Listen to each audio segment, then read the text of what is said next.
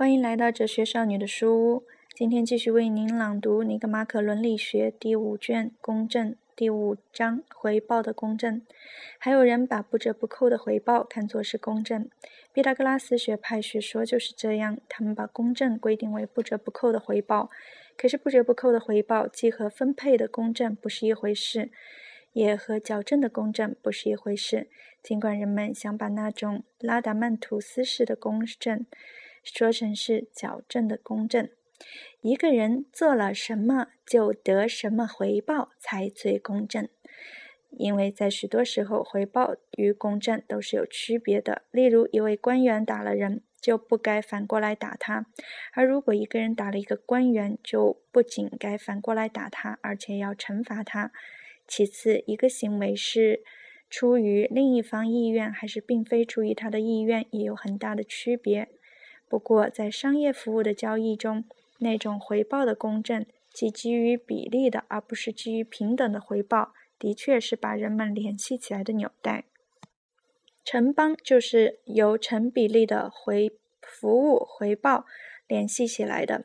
人们总是寻求以恶报恶，若不能，便觉得自己处于奴隶地位；人们也寻求以善报善。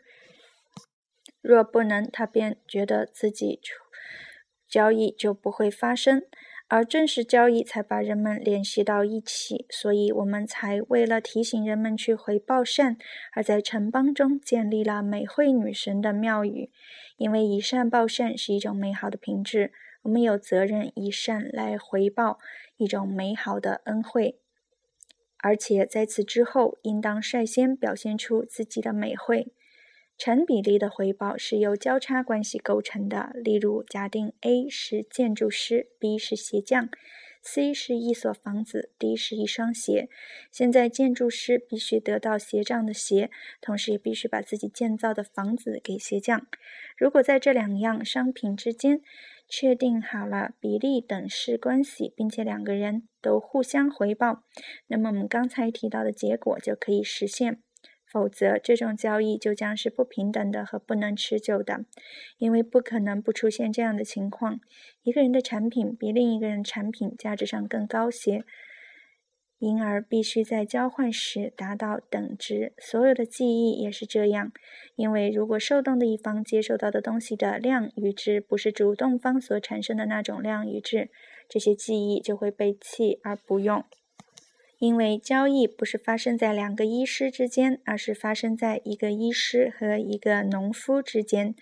总的说起来，发生在两个不同的、不平等的人之间，而他们必须在交易上达到平等。所以，所交易的东西必须是可以以某种方式比较的。正是由于这个原因，人们发明了货币。货币是一种中介物，它是一切事物的尺度。也是衡量较多与较少的尺度，它确定着多少双鞋相当于一所房子或者一定数量的食物。鞋与房子或一定数量的食物的比例应当符合于建筑师同鞋匠之比，否则交易或交往就不会发生。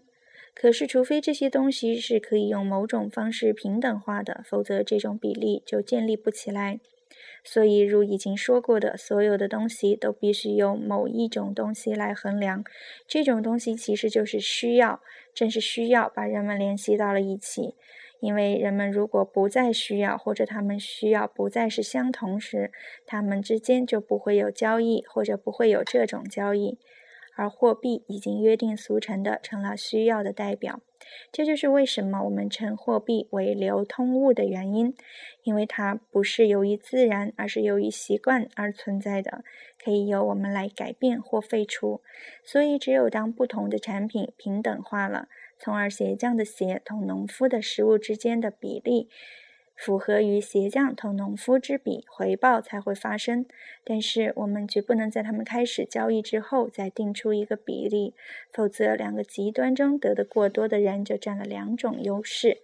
相反，应当在他们还占有各自的产品中定出这个比例，这样他们才能够平等的，才能够相互联系起来。只有这样的情况下，比例的平等才可以建立起来。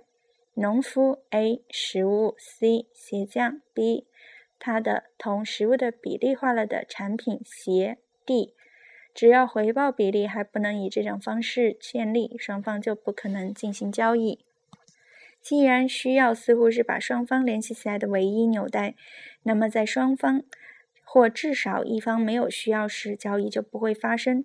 例如，当某人需要另一个人占有的东西，比如酒，因而同意出让谷物来换酒的时候，所以。必须有这种平等化的关系，而货币是未来的交易的保证。如果我们现在没有需要，货币保证我们一旦有需要就可以交易，因为交易者只要提供货币，就必定可以获得所需要的物品。当然，像其他物品一样，货币的价值也是始终不变的，但它比其他物品要稳定些，虽然也不是始终不变的。所有物品都应当有定价，这样就会有始终有交易，因而始终有交往。所以，货币是使所有物品可以衡量和可以平等化的唯一尺度。因为若没有交易，就没有社会；没有平等，就没有交易；而没有衡量的尺度，也就没有平等。尽管对千差是万别的事物不可能衡量，对他们却完全可以借助于需要来衡量。这里必须要有一个尺度，一个约定而成的尺度，所以它才被称为流通物。因为既然各种事物都能用它来衡量，它就使所有事物都可公约了。假定 C 是一所房子，一是母纳，D 是一张床，在假定 C 等于 E 的一半，假设一所房子值或相当于五母纳。母纳是古希腊的币制，等于一百德拉克马。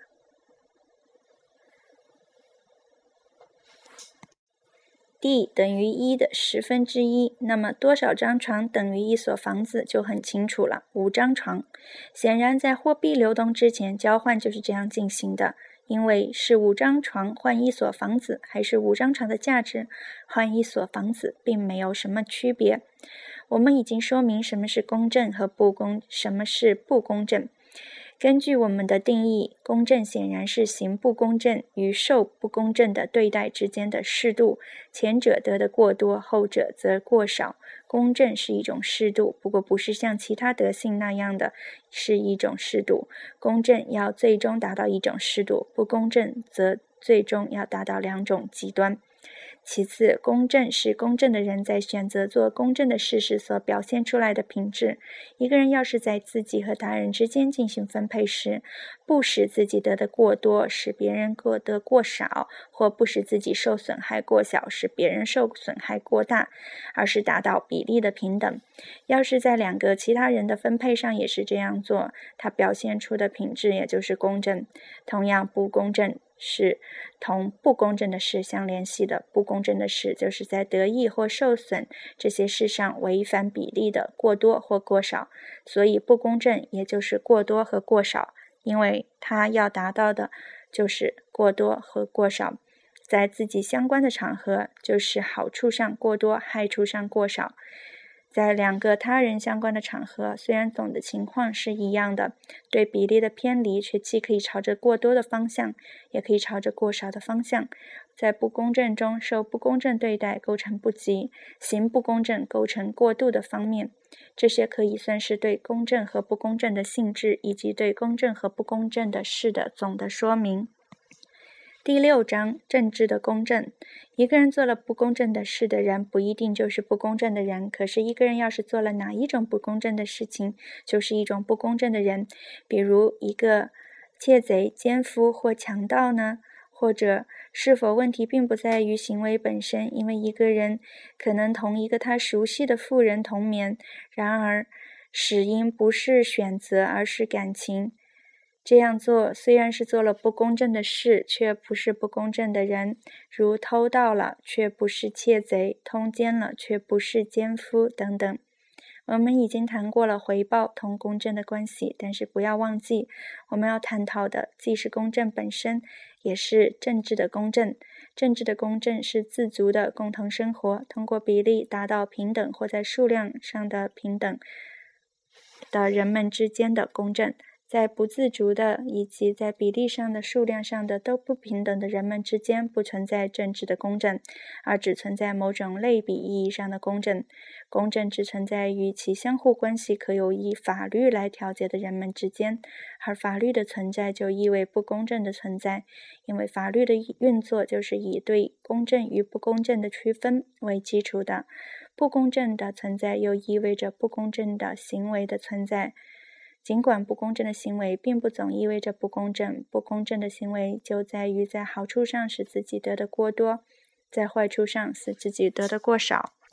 所以，我们不允许由一个人来治理，而赞成由法律来治理，因为一个人会按照自己的利益来治理，最后会成为一个建筑。一个治理者是公正的护卫者，他既是公正的护卫者，也就是平等的护卫者。一个治理者如果被认为是公正的，就并没有得到多少好处，因为他不让自己在好处上得的过多，而只取相称于他所得的那份。